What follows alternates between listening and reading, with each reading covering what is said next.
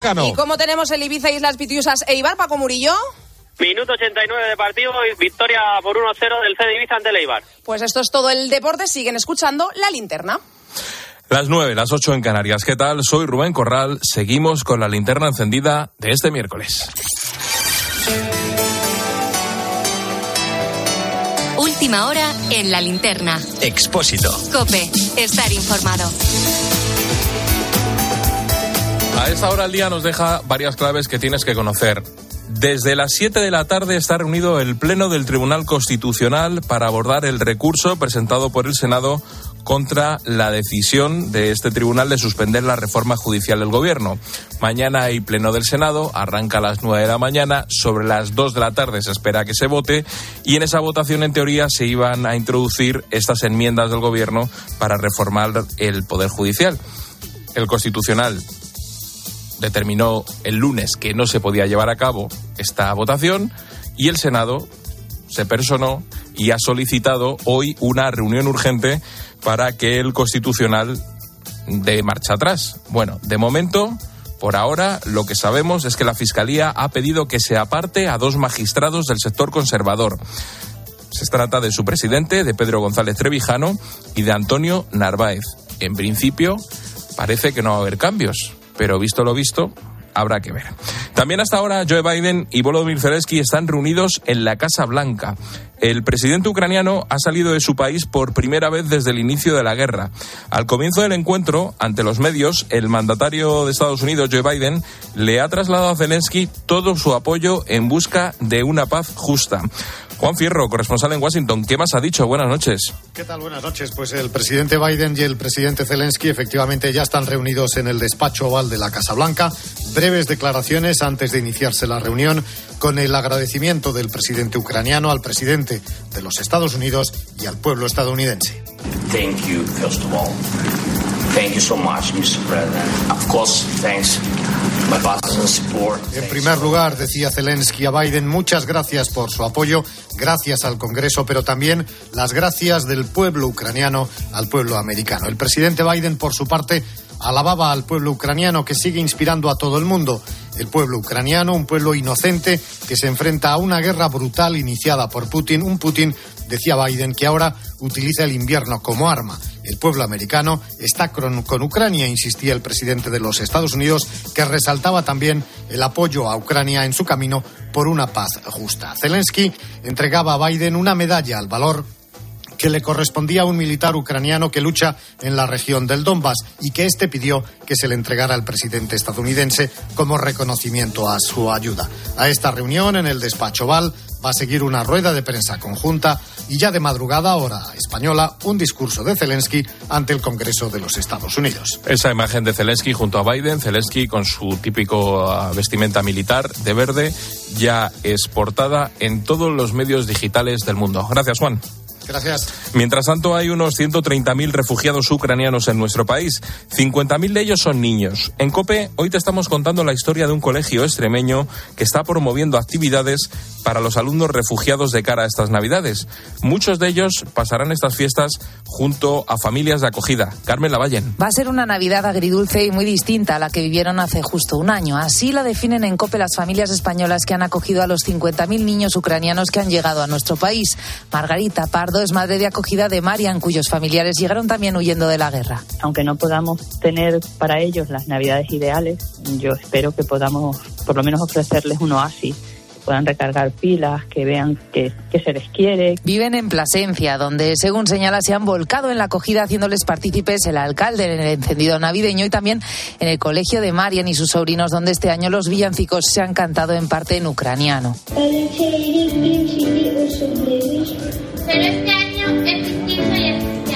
Mi niño, que está en segundo de bachillerato, no ha podido ir. No ha podido ir a los villancicos. Que se echaba a llorar. A pesar de la gravedad de la situación, cuidan de cada detalle y confían en que cuando echen la vista atrás recuerden esta primera Navidad en España como algo precioso y entrañable.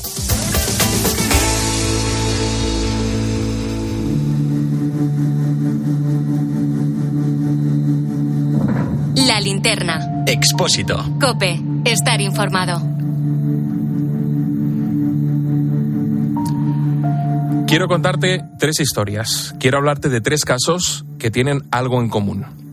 El primero de ellos nos lleva hasta Pontevedra. Su triste protagonista es un hombre de 48 años. Para entender la historia hay que remontarse unos 15 años atrás, cuando este individuo se casó con una mujer de origen sudamericano. Ella tenía una hija que llegó a España cuando tenía cuatro años y comenzó a convivir con ellos. Desde entonces, este hombre de 48 años fue su figura paterna. Sin embargo, la relación entre ambos era poco cariñosa. La pegaba, incluso abusaba sexualmente tanto de ella como de su otra hija y adolescente. Tras la investigación, quedaron probados tres delitos de abuso sexual. Se le condenó a un total de 11 años y dos meses de cárcel. Parecía haberse hecho justicia, pero a día de hoy está en la calle.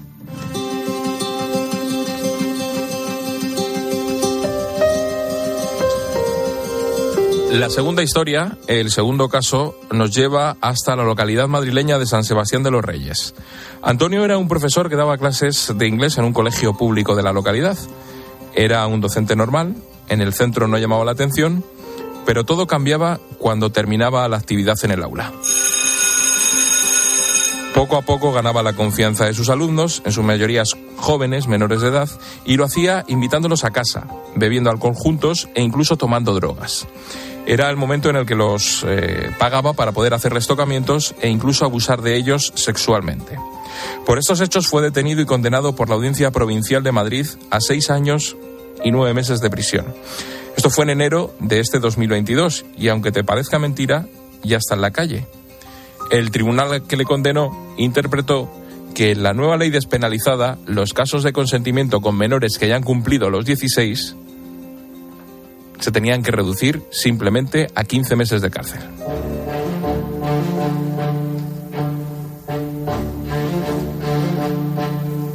Tercer y último caso, también tiene lugar en Madrid. Los hechos ocurrieron en agosto de 2018, cuando cuatro amigos de entre 25 y 27 años se reunieron en un chalet de un polígono de la localidad madrileña de Collado Villalba con su víctima, que padecía una discapacidad del 65%. Allí mantuvieron relaciones sexuales con ella. El tribunal solo encontró culpable a uno de ellos y lo condenó a seis años de cárcel, la pena mínima en un delito de este tipo sin agravantes ni atenuantes. Pero tras la revisión de la nueva ley se ordenó su escarcelación. Como ves, estos tres casos tienen algo en común. Las tres historias, los tres condenados están ya en libertad tras beneficiarse de las rebajas aplicadas por la llamada ley del solo sí es sí.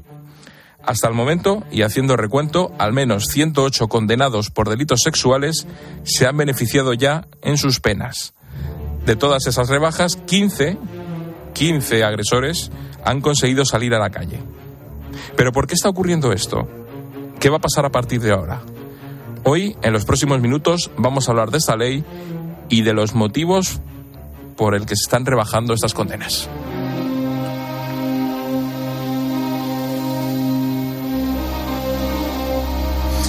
En primer lugar, quiero darte algunas claves de esta ley del solo sí es sí. Primero, tras su aprobación, desaparece el abuso sexual y cualquier acto de índole sexual no consentido pasa a ser agresión.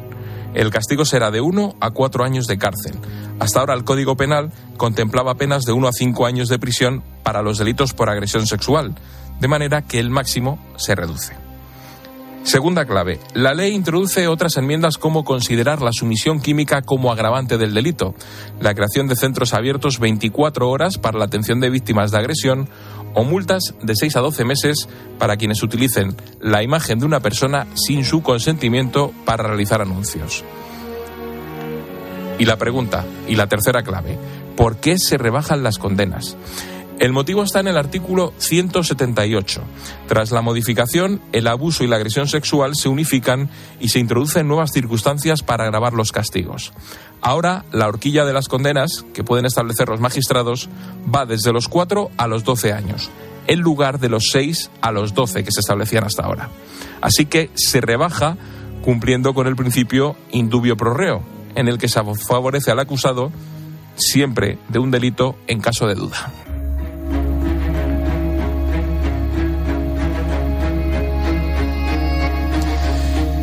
Este goteo de condenas a la baja ha provocado una tormenta política. El gobierno apuesta por la intervención del Supremo para buscar una solución. Mientras tanto, la impulsora de la norma, la ministra de Igualdad, Irene Montero, seguía aún hoy defendiendo la formalidad de la ley. La ley del solo sí es sí es una ley que permite proteger a todas las víctimas, que todas las mujeres y sin necesidad de poner denuncia tengan una psicóloga especializada, acompañamiento con una trabajadora social para el acceso a todos sus derechos. Es una ley sólida y como ya pasó con la ley 1 2004, como implica un cambio profundo en el Código Penal, al poner el consentimiento en el centro siempre hay un periodo de transición, siempre hay un proceso de transición y es una ley que también en su propuesta penal es sólida. El Partido Popular ha registrado una proposición de ley en el Congreso para modificar la ley y entonces endurecer las penas mínimas para los delincuentes. Lo explica su portavoz, la número dos de la formación, Cuca Gamarra. El Grupo Parlamentario Popular ha registrado una proposición de ley. Una proposición de ley que lo que busca y lo que pretende es que ningún agresor sexual pueda acogerse a una pena más favorable que la que hubiera tenido con la legislación previa a la entrada en vigor de esta ley. Vamos ahora a intentar analizar el fondo del solo sí es sí de esta ley y para ello lo vamos a hacer con alguien que sabe mucho de leyes como es José Antonio Tuero, primer presidente de la sección de abogados penalistas del Colegio de Abogados de Madrid. José Antonio, buenas noches. Hola, buenas noches. ¿Cómo modifica esta nueva ley las condenas en el Código Penal y por qué hay tanta Pues polémica en torno a esa norma? Pues lo, has explicado perfectamente, porque la, ley elimina la, diferencia entre el abuso sexual y la agresión sexual, abandona esta diferencia llama agresión sexual a todo acto sexual no consentido, sin importar si concurre violencia o intimidación, y retoca las horquillas perológicas, de tal manera que, en virtud del principio eh, de retroactividad de la ley penal favorable, se tienen que rebajar las penas a su día impuestas. Al, al- al- al ser la horquilla penológica, al reducirse eh, en la pena a, a- a imponer. La verdad es que es un debate complicado, es un debate jurídicamente eh, que está teniendo eh, muchas aristas eh, y al final, mm, ¿qué es eh, lo que está fallando? ¿Cuáles son los principales eh, eh, fallos que tiene esta ley? Pues en principio yo creo que de eliminar esa distinción entre abuso y agresión eh, que abandona la proporcionalidad eh, y, y también la- la- el, el retoque que se hace de la, de la horquilla penológica. Eh, hemos hablado del principio indubio pro reo. ¿En qué consiste y en qué ocasiones se debe aplicar?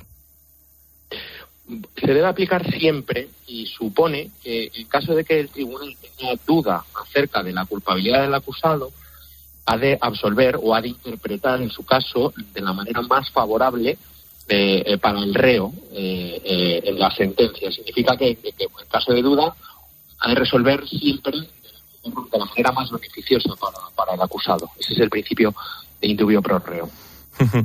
y la última, ¿cómo crees que va a acabar todo este embrollo con esta ley del solo sí es sí? Pues la verdad es que tiene difícil solución.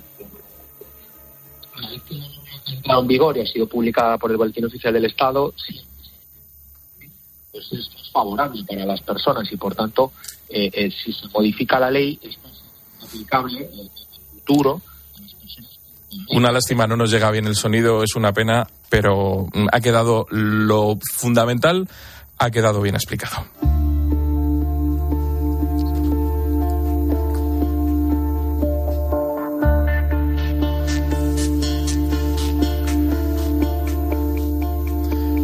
Ahora quiero darte un dato.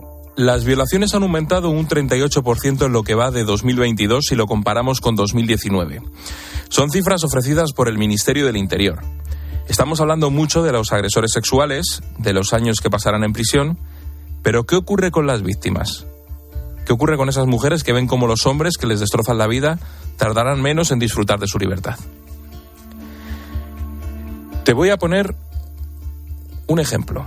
Antonia vive en Granada y hace dos años fue violada por su marido. La amenazó con un cuchillo de 22 centímetros y después la chantajeó con quitarse la vida. Fue condenada a 13 años de cárcel y ahora la pena se ha quedado en 11. Hace unos días la escuchamos aquí en Cope. Decía que ha sido un golpe muy duro. destrozada, desamparada. No hay explicaciones, la verdad, en esto. Porque hemos luchado durante tres años, lo hemos ganado todo, gracias a Dios, pero en dos días ha recuperado lo que nosotros habíamos ganado y se lo han regalado perfectamente a él. Reconoce que tiene mucho miedo. Con él en la cárcel podía hacer una vida más o menos normal, pero ahora sabe que en unos años, cuando comience los permisos, se lo va a cruzar por la calle. Sabe perfectamente mis pasos. Él sabe dónde trabajo, quién es mi familia, dónde vivo, todo. Y tenemos una hija en común. Es el testimonio de una víctima. Pero vamos a ir un poquito más allá. ¿Qué hay detrás de las agresiones? ¿Por qué están aumentando? ¿Por qué han aumentado ese 38% de 2022 si se compara con 2019? Los adolescentes españoles consumen porno cada vez más temprano. Tienen fácil acceso y, además, una escasa educación sexual. Nos lo cuenta María Martínez García, profesora de criminología de la Universidad de Barcelona. Los agresores se acostumbran a, a, actuar en grupos pequeños y sus víctimas pues son jóvenes conocidas o de algún modo eh, vinculadas afectivamente al grupo. Marjuk es psicóloga forense y vicedecana tercera de la Junta de Gobierno del Colegio Oficial de Psicólogos de la Comunidad Valenciana. Mar, buenas noches. Buenas noches. Eh, oye, en primer lugar, estamos viendo que están aumentando las agresiones sexuales. Eh, ¿a, qué se, ¿A qué se debe? ¿A qué se puede deber ese aumento? Bueno, serán varias circunstancias al mismo tiempo. Por un lado, eh, agresiones sexuales siempre ha habido. La diferencia es que a nivel uh, de medios de comunicación hay mucha más sensibilidad con este, este tema, se informa más sobre estos sucesos. Y por otro lado, también el que se denuncian más, las mujeres se ven más fortalecidas, más respaldadas y sale a la luz más agresiones sexuales de las que salían en otro momento además de que hay otras circunstancias, como bien ha sido mencionando, en relación a la pornografía, al consumo que se hace de la pornografía infantil, eh, perdón, el uso que hacen los adolescentes y los menores de la pornografía, el consumo que hacen. Son varios factores. Eh, vamos al origen. Eh, vamos a centrarnos en ese consumo de pornografía a edades cada vez más tempranas. ¿Esto puede provocar un trastorno en estos niños? A ver, eh, hablar de trastorno sería muy atrevido. Lo que, lo que sí está claro es que, a ver, eh, la pornografía lo que muestra son conductas sexuales sin afectos y disocia y separa la conducta sexual de, de los afectos, de cómo se mantiene una relación sexual afectiva saludable está orientada a la búsqueda del placer con comportamientos contrarios a lo que sería el funcionamiento natural de la sexualidad humana y por tanto está mostrando unos modelos de comportamientos sexuales deshumanizados desde donde el otro, concretamente la, la, mujer, es mostrada como un instrumento para provocar el placer en el hombre y satisfacer unas necesidades sexuales. Claro, este, este contenido, si, si es visualizado, si es absorbido eh, con esta fuerte carga estereotipada por un menor, por un adolescente que está en un proceso todavía de crecimiento, de desarrollo, de construcción de su identidad social, de las relaciones sociales, afectivas, si todo esto es asumido interiorizado sin ningún tipo de supervisión adulta que contextualice, que encuadre ese comportamiento, que dé una visión crítica y sin ningún tipo de educación sexual y emocional, pues evidentemente lo que está favoreciendo es que ese menor o ese adolescente asuma, interiorice ese, ese modelo de comportamiento como el, el adecuado y va a ser el que luego trate de llevar a la práctica en, en la vida real y podemos encontrarnos con situaciones en las que llegue a realizar conductas que finalmente son constitutivas de delito porque está produciendo una agresión sexual. Vamos a centrarnos en las víctimas.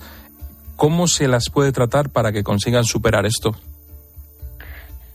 A ver, necesitan un tratamiento psicológico pues muy especializado y a largo plazo, porque eh, una vivencia de una agresión sexual, una violación, eh, es un hecho traumático. Y sobre todo cuando además viene de figuras que, mm, como bien has comentado, de alguna manera tienen algún tipo de relación, son, son conocidos eh, la expectativa de que esto de que esto ocurra es cero para la víctima. Entonces, cuando ocurre, la vivencia es altamente traumática.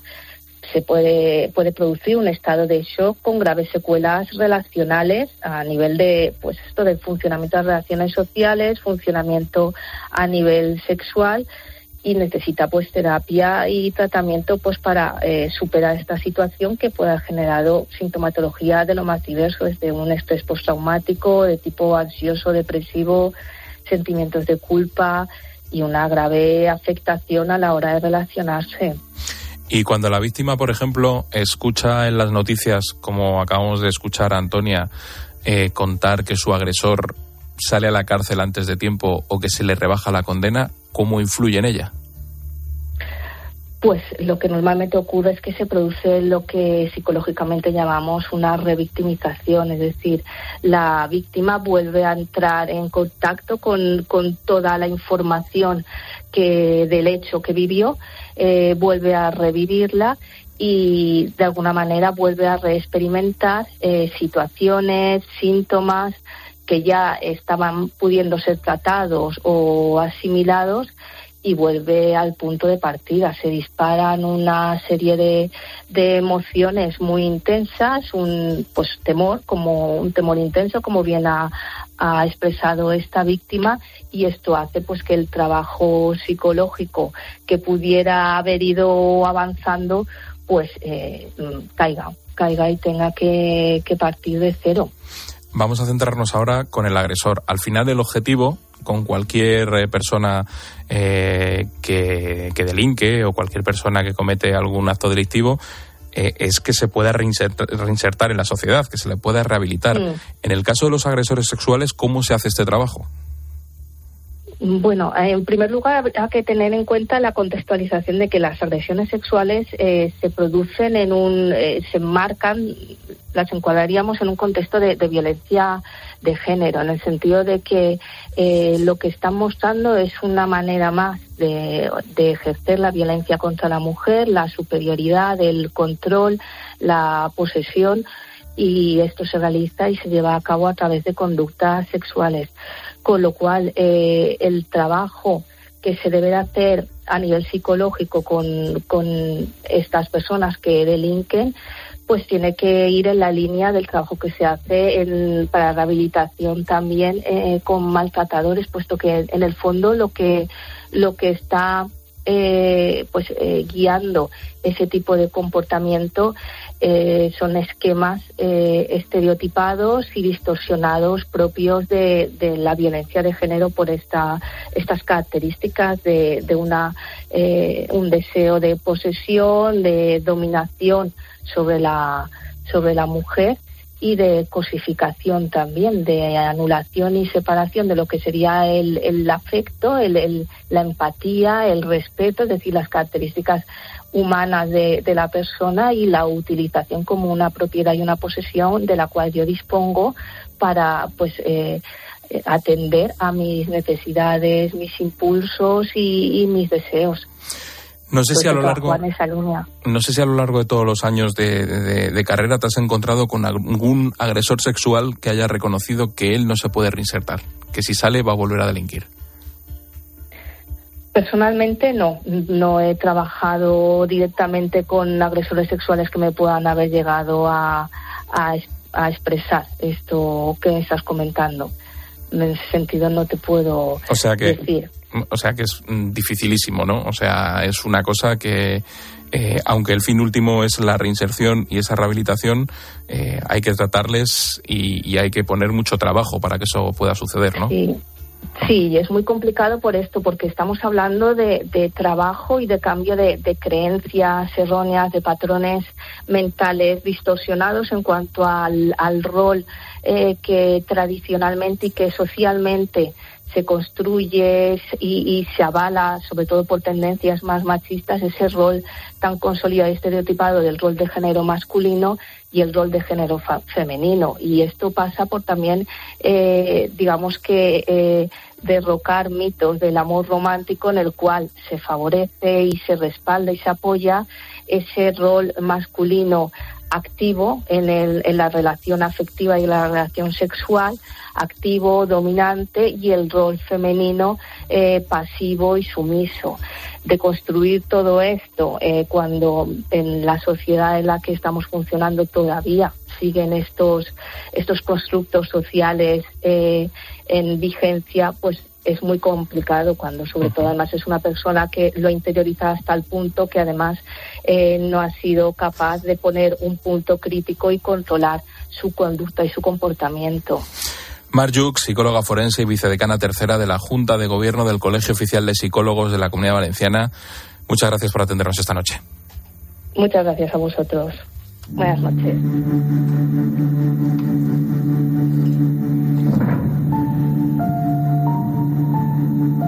Pues esta noche hemos hablado de ese goteo constante de reducciones de condenas propiciadas por la aplicación de la ley, de la llamada ley de solo sí es sí. El balance, al menos 118 condenados por delitos sexuales han conseguido ya una rebaja de sus penas. De todos estos, 15 han podido salir a la calle.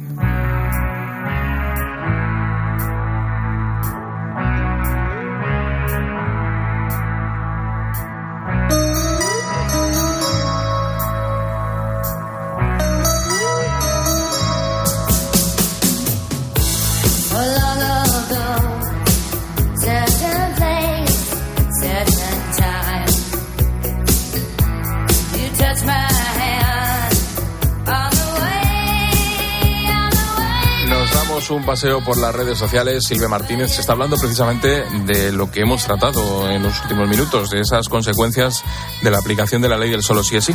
Sí, eh, Fátima, por ejemplo, dice que tiene que ser terrible el hecho de saber que tu agresor puede salir a la calle o que le han reducido la condena. David, conozco un caso cercano y lo está pasando realmente mal. La revictimización que siente la persona agredida es muy fuerte y la desestabiliza por completo. De esto nos hablaba ahora eh, una psicóloga forense y Gerardo está claro que esta ley tenía buenas intenciones pero ha sido mal planteada y está haciendo más daño que ayuda. Es muy complicado y lo importante deben ser siempre las víctimas. Lo siguiente en esta linterna es eh, acercarnos a nuestra clase de economía. Vamos a hablar con un experto del sector de la pesca. De cara a estas navidades los precios están disparados y está aumentando mucho, sobre todo el de los mariscos. Vamos a ver cómo les ha ido a ellos, a los pescadores, a los que tratan con el producto en origen. Eso va a ser a las nueve y media, en nada, en tres minutos. Mientras tanto, esperamos tus mensajes. Sí, recuerda que puedes escribirnos en facebook.com barra la linterna cope, en Twitter estamos en arroba expósito cope, el WhatsApp es el 600-544-555 y también nos puedes encontrar en Instagram en expósito-cope. Y llega Paloma Serrano con un mensaje de línea directa. Vamos a poner el foco, si te parece, Rubén, en el Imperio Romano que construyó sus vías utilizando adoquines. Pero, ah, ¿qué hubiera pasado si hubiera en esa época existido el seguro de moto de línea directa desde solo 73 euros con asistencia en viaje desde el kilómetro cero y cobertura de casco, guantes y cazadora? Pues que habrían utilizado otro tipo de pavimento seguro. Vete a línea directa y tendrás tu seguro de moto desde 73 euros. Nunca sabrás si tienes el mejor precio hasta que vayas directo a lineadirecta.com o llames al 917-700-700. El valor de ser directo. Consulta condiciones. Sigue a Ángel Expósito en Twitter en arroba expósito cope y en arroba la linterna cope, en facebook.com barra la linterna y en Instagram en expósito guion bajo cope. Picasso dijo que las musas te pillen trabajando. Balduero una cepa, una sola botella por cepa. Las musas vinieron a Balduero y nos pillaron trabajando. Está en baldueroencasa.com o en el 600-600-040. Bébete el arte de Balduero. Escuchas la linterna. Y recuerda, la mejor experiencia y el mejor sonido solo los encuentras en cope.es y en la aplicación móvil. Descárgatela. Bodegas Protos, orgullosos de pertenecer a las 50 marcas más admiradas del mundo por Drinks Internacional. En CEPSA estamos contigo, por eso te damos descuentos en cada repostaje, sin límite de litros, pagues como pagues y sin descargarte ninguna app. 25 céntimos por litro para todos y 30 céntimos con porque tú vuelves. Incluye la bonificación del gobierno. Infórmate en cepsa.es y en las estaciones de servicio CEPSA. Si eres autónomo y tu vehículo es tu herramienta de trabajo, Línea Directa se ocupa de todo. Tendrás vehículo de sustitución de forma inmediata en caso de avería. Además, si contratas ahora tu seguro, te regala un cheque combustible gratis. Gratis. Llama ya al 917-700-700. 917-700-700. Consulta condiciones en lineadirecta.com. El valor de ser directo. Estos son algunos de los sonidos más auténticos de nuestro país. El rumor de la siesta después del almuerzo. El repicar de las campanas de la Puerta del Sol. Ese alboroto inconfundible de nuestra afición. Y el más auténtico de todos. El afilador. Solo para los amantes del auténtico, crema de orujo, el afilador. El afilador. El afilador, el sabor del auténtico orujo.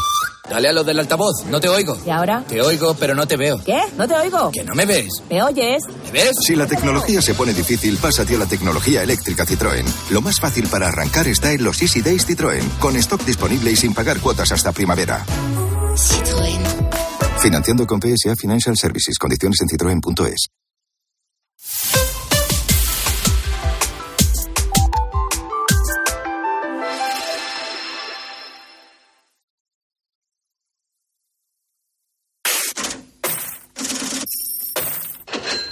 Expósito. La linterna. Cope. Estar informado.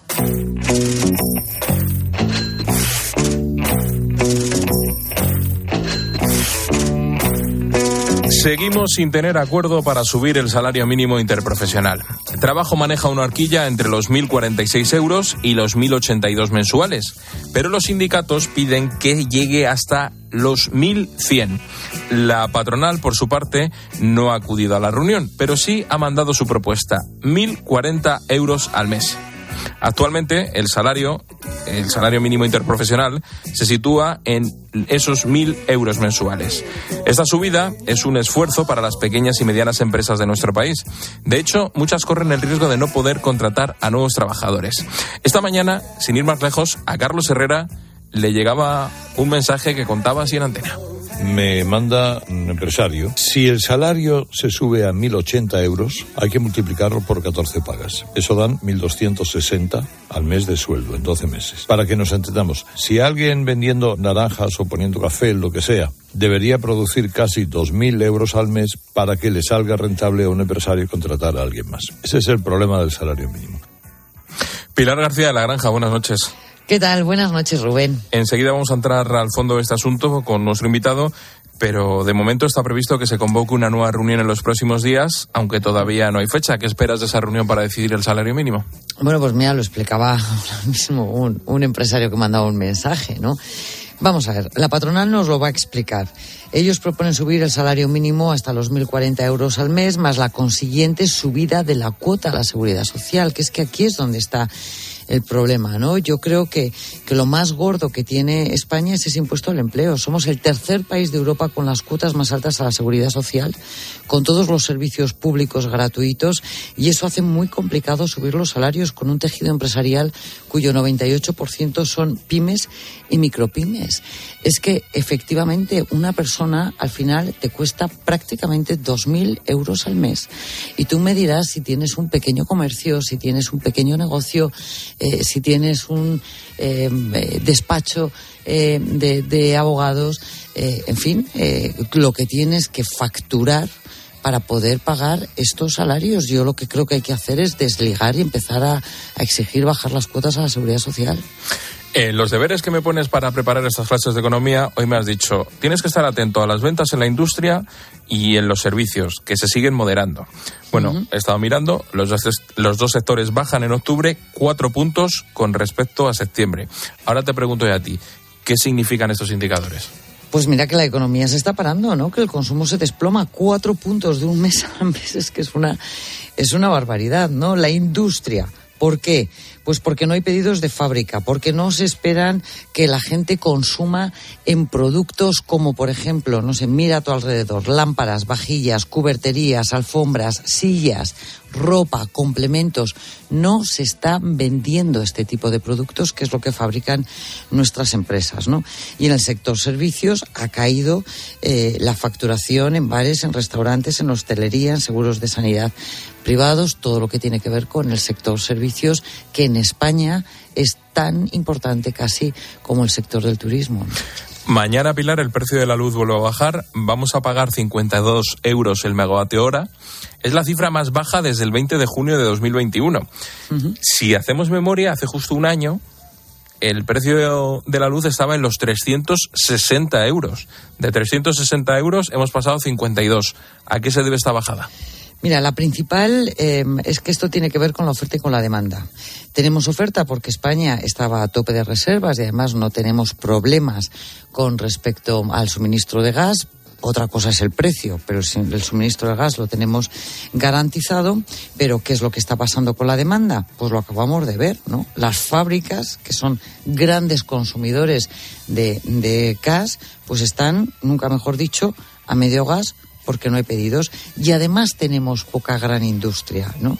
Y luego vienen las temperaturas. Estamos teniendo un otoño-invierno muy cálido, todavía no hemos tenido eh, temperaturas eh, eh, bajo cero o muy frías de forma generalizada y eso hace que la gente se apriete el cinturón y, y ahorren energía. Pero ahora mismo la gran diferencia entre diciembre del año pasado y este diciembre por un lado es esa oferta y demanda, esas reservas de los países, y por otro lado es la desaceleración económica. Pues si te parece, Pilar, tenemos invitado. Venga.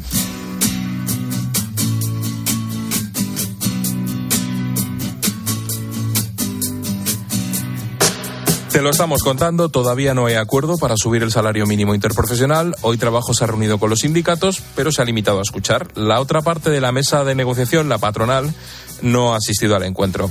Gerardo Cuerva es el presidente de CEPIME, la Confederación Española de la Pequeña y Mediana Empresa. Gerardo, ¿qué tal? Buenas noches. Hola, muy buenas noches. En primer lugar, para aclarar la situación, ¿cuáles han sido los motivos de CEPIME para no acudir a la reunión de hoy? Bueno, yo creo que tenemos un contencioso abierto con el Ministerio de Trabajo por esa eh, falta de rigor y de respeto al diálogo social. Eso no quiere decir que, que, que Cepime se levante de las mesas y no negocie. No, no, eh, yo creo que la misión. Y además nosotros los empresarios tenemos en nuestro ADN la negociación. Negociamos con nuestros proveedores, con nuestros acreedores, con las entidades financieras, con los ayuntamientos, con nuestros propios socios y por tanto siempre vamos a seguir negociando pero yo creo que la praxis que está utilizando el Ministerio de Trabajo en este caso para hacer cambios en una reforma que costó mucho trabajo un acuerdo, eh, no es el camino si queremos construir un mejor país. ¿La propuesta de 1.100 euros que proponen los sindicatos es asumible? Pues desgraciadamente, eh, permíteme que, creo que, introduzca una, una, cuestión en el debate. Eh, nos vamos a la, a la cuantía. y, yo creo que eso es populismo, populismo demagogia, porque, porque realmente hablamos de 1040, 1080, 1050, 1100. ¿Por qué no hacemos los cálculos al revés? ¿Por qué no realmente vemos cuáles son los efectos colaterales eh, que se producen en el, subidas salariales? En este caso, subidas desmesuradas eh, que se pudieran hacer eh, a nivel de los salarios y cómo incide en el empleo, en la competitividad, en la productividad, porque yo creo que ese así sería como se deberíamos hacer las cuentas. Pero desgraciadamente estamos trivializando con las, con, las, con las cantidades y no estamos poniendo el foco de atención donde lo merece. Eh, hemos convertido el salario mínimo interprofesional en una política de, ayuda y no es una política de ayuda. Los salarios, las políticas de ayuda, las políticas que tienen que ayudar a aquellas personas que lo están pasando mal, y son muchas de ellas, desgraciadamente, en esta situación, son políticas sociales que, que, llevan un camino diferente. Los salarios eh, tienen que ir acorde con una, una actividad que realiza, con una productividad, con unos costes eh, correspondientes, etcétera. Y no debemos trivializar eh, con los salarios. Y en este caso, en España, desgraciadamente, nos estamos llevando a, políticas sociales hablar de salarios mínimos interprofesionales. Los salarios mínimos interprofesionales no son políticas sociales. Eh, ayudemos a la gente que lo está pasando mal y para ello la mejor ayuda es potenciar al mundo de la empresa. Porque son esas empresas eh, grandes, esas grandes actividades económicas, las que generan los suficientes recursos para mantener el estado del bienestar. Y aquí, sin embargo, nos metemos en dime y diretes de si 1100, 1040 o 1080. Y lo que deberíamos hacer es tener una norma mucho más ambiciosa que permita la, realización de la actividad en este país de forma más eficiente. Eso es lo que deberían de estar trabajando los convenios, los, perdón, los gobiernos, y no en dime y direte de 3 euros más o 40 menos. Estamos jugando con el sentimiento de las personas. Gerardo, todos los que tenemos personas a cargo, buenas noches. Eh, eh, estamos extraordinariamente preocupados por la subida de los costes de la seguridad social, ese impuesto al trabajo. ¿no? A partir de enero, además, va a haber un coste adicional por esa reforma de, de, las pensiones, ¿no? Eh, por la primera parte de la reforma de las pensiones. ¿Por qué nadie plantea en serio que no se pueden tener las terceras cuotas a la seguridad social más altas de Europa con nuestra productividad y con nuestros bajos salarios? Porque esto Bueno, nadie lo yo dice creo que así. nosotros totalmente de acuerdo. Nosotros desde CEPIME llevamos diciéndolo reiteradamente estos últimos meses y me atrevo a decir años. Estamos lastrando la competitividad de nuestro país. Fíjate, os voy a poner un ejemplo muy sencillo que todo el mundo entenderá. Eh, aquel que decía y escuchaba, por ejemplo, que, que, pues, que recoge naranjas, eh, tiene trabajadores eh, que tiene un mercado que es el portugués, que está junto a nosotros, en el que el salario medio portugués, el salario mínimo, eh, medio mínimo interprofesional en Portugal a, a, a 12 pagas, 14 pagas, como en España, está en 700 euros. Eh, eh, realmente, ¿por qué no incrementamos la norma y por qué no hacemos normas para que incrementemos la productividad de nuestras empresas y así poder competir en igualdad de condiciones? Y ahí vendrán los salarios grandes, y ahí vendrán buenos salarios, porque quiero eh, decirle a la gente que desgraciadamente el tamaño de la empresa influye en el salario. En la empresa, eh, pequeña y mediana empresa española, tiene tres puntos menos de productividad eh, con respecto a la grande. Eso incide también en los salarios. Pues, ¿Por qué no nos preocupamos en España de potenciar el tamaño de la empresa, hacer mejorar la actividad empresarial, hacer mejorar la empresa y así subirán los salarios? Los salarios no se pueden manejar por Real Decreto Ley. Es un error gravísimo que España lo pagará. Según un estudio que publicasteis hace unos días, desde 2018 las subidas del salario mínimo han destruido más de 215.000 puestos de trabajo. Si se acaba subiendo, ¿aumentará? ¿Se va a seguir destruyendo empleo? Bueno, pues lo decíamos nosotros, lo dice el propio Banco de España. El ejemplo que, que leía, que Carlos Herrera hacía esta misma mañana, esa es la pura realidad. Cuando alguien va a contratar a alguien, eh, tiene que echarle números y tiene un coste asociado. Y no es solo el sueldo que el trabajador se lleva a su casa. Efectivamente, como bien decís, tiene unos, tiene unos costes asociados. Y qué menos que un pequeño margen de beneficio que deje en la empresa. Por tanto, estamos hablando que un señor, una señora, en, voy a poner un entorno magnífico que es la Alpujarra Granadina y que me siento muy orgulloso de ser granadino. La Alpujarra Granadina tiene que generar 2.000 euros eh, poniendo café o haciendo pan en una panadería local en un pueblo de la, mi querida Alpujarra. Eh, ¿Por qué, no, ¿Por qué no bajamos los pies al suelo? ¿Por qué no recorremos las realidades, las distintas realidades de, de nuestra querida España? El salario mínimo interprofesional, yo le quiero decir a la vicepresidenta del gobierno, no es el salario ideal de España. Ojalá, ojalá la productividad y la actividad de la empresa eh, funcionara por real decreto. El salario mínimo interprofesional es el salario mínimo de toda España. Y yo Y creo luego, que, realmente di- nos hemos metido en un cortoplacismo que no nos lleva, ni- no nos conduce a ningún sitio. Gerardo, discúlpame, no es lo mismo ganar 1.100 euros en, en Lerma, Burgos o en la Alpujarra que en Madrid o en Barcelona. Absolutamente. Igual Pues es que eso- es que es todo de sentido tienen que aparecer, pero, pero perdóname, tienen que aparecer probablemente esa persona que vive en el centro de Madrid o que vive en el centro de Barcelona eh, y, y tiene un salario de mil euros o de mil cien euros, tendrán que aparecer unas políticas sociales que apoyen a ese individuo. Pero no tiene ningún sentido que nos carguemos la competitividad, la productividad de nuestro país y subiendo los salarios a umbrales que, que, que hacen imposible la actividad económica. Es hacer eh, la casa desde el tejado. Eh, no, aquí hay que hacer unos buenos cimientos, que eran unos buenos sistemas económicos potentes para tener grandes compañías que generen recursos para ese estado del bienestar y ese estado de, poli- de buenas políticas sociales. Ese es el camino que han elegido otros países y son modelo y referencia, por ejemplo, en el norte de Europa. Gerardo Cuerva, presidente de Cepime, gracias por atender la llamada de la linterna esta noche. Muchas gracias siempre a vosotros. Gracias. Besito. Y a esta hora, Reyes Calderón nos trae el número del día. Reyes, ¿qué tal? Buenas noches. Buenas noches, Rubén. Tesla, la empresa estadounidense de vehículos eléctricos con sede en Texas, está liderada por Elton Musk, un polémico empresario que acaba de comprar la red social Twitter. Pues bien, este caballero, Elon Musk, acaba de dejar de ser la persona más rica del mundo. Su patrimonio solo asciende a 184.100 millones de dólares, según la revista Forbes. Hay que tener en cuenta que su riqueza está mayormente vinculada a acciones de Tesla y que Tesla va camino de registrar el peor mes y el peor trimestre de su historia. En el último trimestre sus acciones han caído nada menos que un 48%, siendo uno de esos valores de gran capitalización que aparecían en todas las carteras de inversores a principios de año y que están entre los perdedores a finales del año 22. Hay muchas razones para esta caída, algunas muy objetivas y externas, como la subida de tipos, las presiones de la inflación o la escasez mundial de chips. Hay otras razones que son objetivas e internas, como la menor dedicación del propio Musk a Tesla tras comprar Twitter. Ya saben, el ojo del amo engorda al caballo, y su masiva venta de acciones de Tesla para sufragar la compra de Twitter. Pero hay otras razones que son puramente personalistas, porque una de las razones de la caída de los precios de las acciones de Tesla es el propio Elon Musk.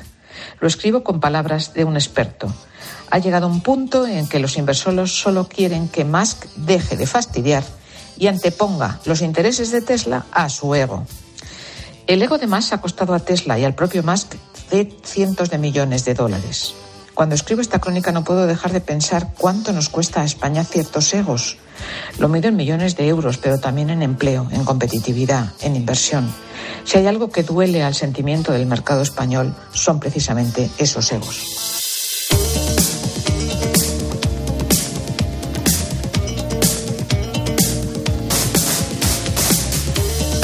Pilar, ¿cómo llevas la cena de Nochebuena y la comida de Navidad? ¿Tienes todo preparado ya? Que va, que va, mañana. ¿Mañana vas ya? Sí, mañana voy a la compra. no habrás, me ha dado tiempo, ni un minuto. Hecho, habrás hecho algún pedido antes. Habrás tenido que encargar algo. No, no, que va, yo cocino. No, digo que habrás pedido, pues habrás llamado al pescadero, guárdame esto, eh, porque claro, son unas fechas muy complicadas. Sí, y al carnicero, pero todavía no he pagado. Bueno. Mañana cuando vaya a recogerlo te lo cuento. Bueno, como cada miércoles en la linterna hablamos del sector primario y hoy nos vamos a dedicar al marisco. Seguro que mm, hay mucha gente como, como tú y como yo, Pilar, que todavía les quedan algunas compras de última hora. Aunque eso sí, ya hemos estado en los mercados y hemos visto que los precios en, en estos establecimientos están un poquito más altos. Sobre todo, aumenta el precio del marisco. Mm, hay algunos ejemplos. Las almejas, por ejemplo, son un, 16 por, un 19% más caras que hace un año. Los percebes un 6%. Los langostinos un 27 y la gama blanca un 52. Bueno, Mariano García García es patrón mayor de la Cofradía de Pescadores de Isla Cristina en Huelva. Mariano, ¿qué tal? Buenas noches. ¿Qué hay? Buenas noches. ¿Hay mucho trabajo? Sí, estas son fechas de, aunque nosotros en la localidad de Cristina tenemos actividad todo el año, pero estas fechas son especiales por el tema de las navidades, ¿no?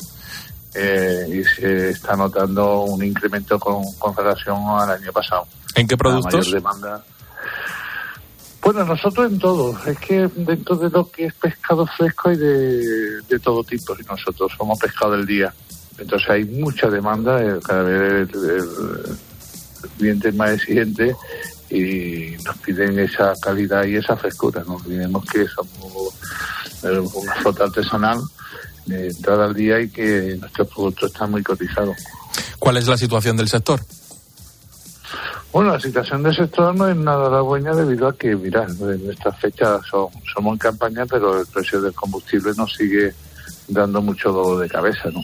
La cuenta de resultados es complicada. Mariano, entonces podríamos entender que han sido eh, el coste de los carburantes, de los combustibles, lo que más ha hecho subir los precios de los, de los pescados y los mariscos, porque dices que estás vendiendo más este año que el año pasado. Sí, no, aparte del coste del combustible, como he dicho anteriormente, hay una exigencia más de, los clientes, el pescado fresco cada vez se cotiza mejor, sí que hay que diferenciar eh, lo que se suele decir que no reinato por liebre y cada vez esa, esa clarificación de los productos frescos es más importante.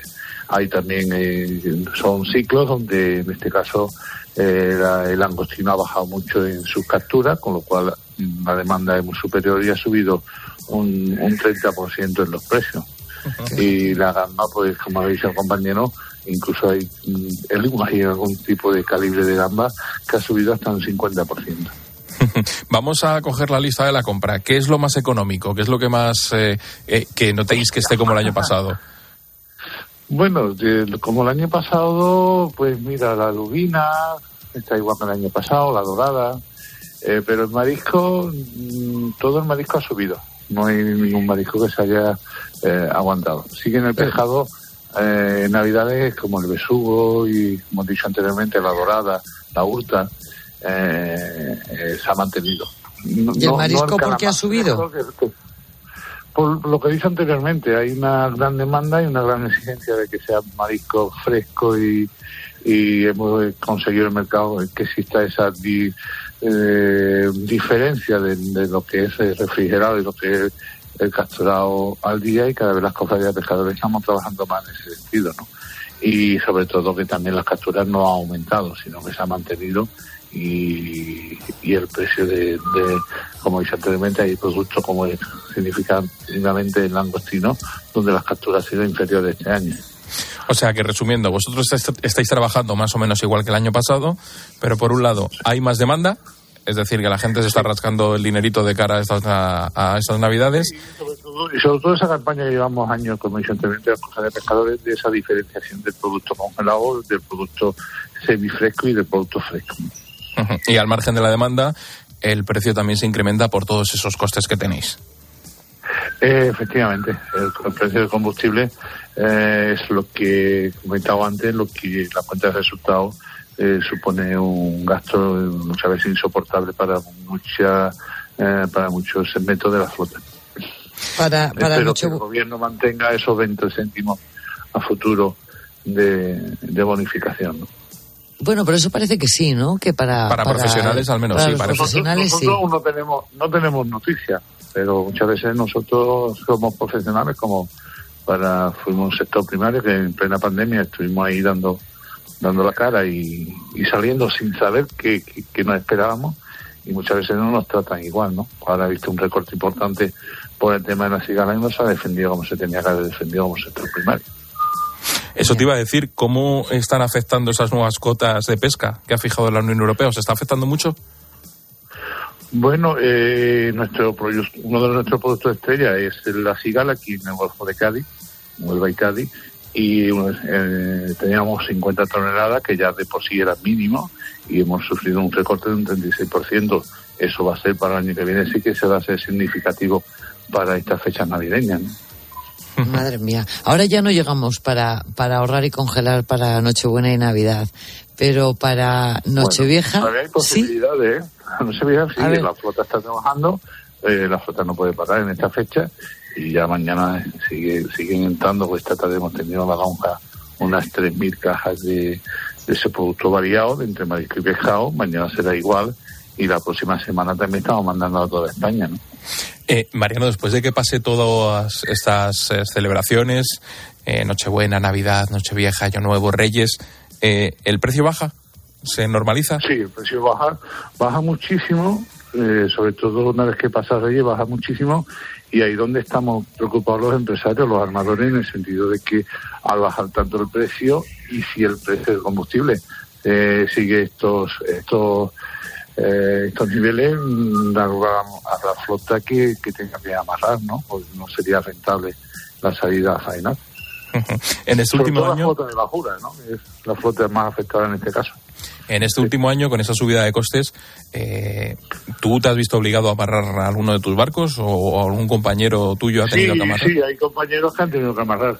Una por, por, por falta de rentabilidad en sí y otra y otra que está ocurriendo, yo pertenezco al Consejo Consultivo eh, donde entramos Francia, Portugal y España, donde hay una falta de relevo generacional muy importante. Ahora mismo la, la, pesca no es atractiva para, para, para nuestros jóvenes y hay que hacer muchos cambios y ser de una manera de que sea rentable, tanto para el armador como para la tripulación. ¿No es atractiva porque los sueldos son bajos? Sí, porque los sueldos son bajos debido al coste que que estábamos comentando antes. Y es más fácil, eh, yo las puse ahora mm, hace poco en Madrid, es más fácil eh, a, un chico o una chica joven acceder a, a otras eh, a otro segmento económico que a la misma flota pesquera porque necesita unos cursos de formación que, te puedo imaginar que está un mes estudiando para poderse embarcar y se embarca y, no lo sienta bien la mar. Ha perdido un mes, aparte de que hoy en día la juventud no necesita tanta formación teórica para poderse embarcar en un barco, ¿no? Yo creo que tiene que ser más práctica y ser más ágil la administración en ese sentido. Mariano García García, patrón mayor de la Cofradía de Pescadores de Isla Cristina, en Huelva, muchas gracias por atendernos y que se dé bien lo que queda de temporada. Gracias a ustedes y, ante todo, pues felices fiestas y que, que, por lo menos no pasemos en la familia y todo, todo, todo marinero y todo el mundo de la mar, pues que lo pasemos lo mejor posible. Feliz Navidad igualmente. Feliz Navidad. Gracias. Fíjate, ¿eh? los salarios no son atractivos por los costes asociados. Es que además hay una hay una un denominador común que se repite siempre que hablamos del sector primario que no hay relevo. O sea, no, hay relevo en el campo, no hay relevo en el mar. No hay relevo porque los márgenes son muy pequeños y los costes asociados a las contrataciones eh, son muy altos. Y, y eso es un problema, es el 35% del salario bruto es algo más, una tercera parte, ¿no? Pero esto no se explica en el colegio. Pues mañana vas, Pilar. Por cierto, oye, si te da tiempo, todavía tienes un ratito, llama al carnicero o al pescadero, encarga algo, que estoy yo preocupado, a ver si te vas a quedar, si lo que no, necesitas. que encargado está, que mañana lo recojo. Lo que no he hecho es pagarlo. vale, si, si, mañana estoy aquí medio tiesa, es que, ¿Tú ya sabes, es que esto ha sido importante. Tú ya sabes que yo me preocupo por ti. Un beso, Pilar. Un besito, hasta mañana, Rubén.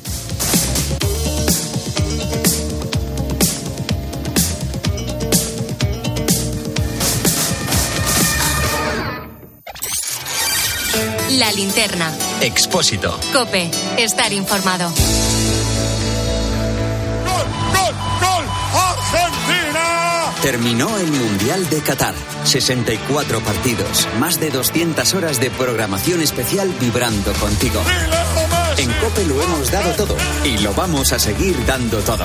Porque el deporte y el fútbol siguen. Y la radio como gran protagonista. Y cada vez que ruede el balón, ahí estaremos. En la Liga, en la Copa del Rey, en la Champions. ¡Ah! Con la emoción del directo en tiempo de juego y con todos los protagonistas en el partidazo de Lionel Scaloni. A ver, a ver, adelante, Elena. Enhorabuena, ¿eh? Momento histórico. Queda mucho por jugar y queda mucho por vivir. Tiempo de juego y el partidazo de Copa. Llora todo el mundo en Argentina. La emoción del deporte, la emoción de la radio. En estas fiestas soy un ciclón que tengo un extra de ilusión. Cocinaré para 32 con un extra de ilusión. Dame un cupón o mejor dame dos que quiero un extra de ilusión.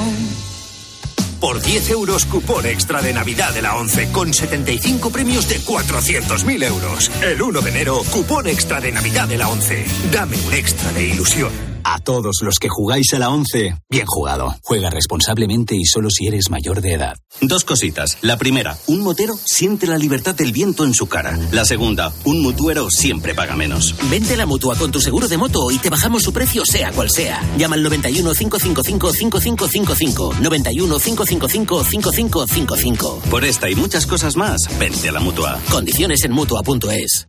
Desde las entrañas de la mejor tierra de Ribera del Duero, con el esfuerzo y dedicación personal, la uva tinta del país se convierte en las bodegas de los hermanos Pérez Pascuas en un vino de impresionante calidad. Más de 30 países disfrutan de Viña Pedrosa, grandes vinos, grandes añadas para conseguir altísimos niveles de selección y calidad con el sello inconfundible de los hermanos Pérez Pascuas. Viña Pedrosa, un selecto placer que no debe dejar de disfrutar. Mañana a partir de las ocho y media de la mañana aquí en Cope, deja volar tus sueños. Porque Telefónica te invita a seguir en directo la emisión del sorteo extraordinario de la Lotería de Navidad. Un día de ilusión, de emociones, de celebraciones y abrazos. Porque cuanto más cerca estemos, más lejos llegaremos. Telefónica. Escuchas la linterna. Y recuerda, la mejor experiencia y el mejor sonido solo los encuentras en cope.es y en la aplicación móvil. Descárgatela. Este año vamos a compartirlo todo. Comparte con el mundo que por fin tienes novio o que por fin no lo tienes. Comparte que es hora de comenzar algo nuevo o de jubilarte. Comparte que tienes un año más con tu amiga, con tu pez y hasta con tu cactus. Vinos con denominación de origen rueda. Mucho que compartir. Nos impulsa Junta de Castilla y León. 7. Es inevitable. 6. Te llama. 5. Te atrapa. 4. Lo sientes. 3. Te gusta. 2. Lo quieres. 1. Cupra Formentor por 280 euros al mes con MyRentin. 7 segundos para seguir tu instinto. Entrada 8.048 euros. Infórmate en cupraoficial.es.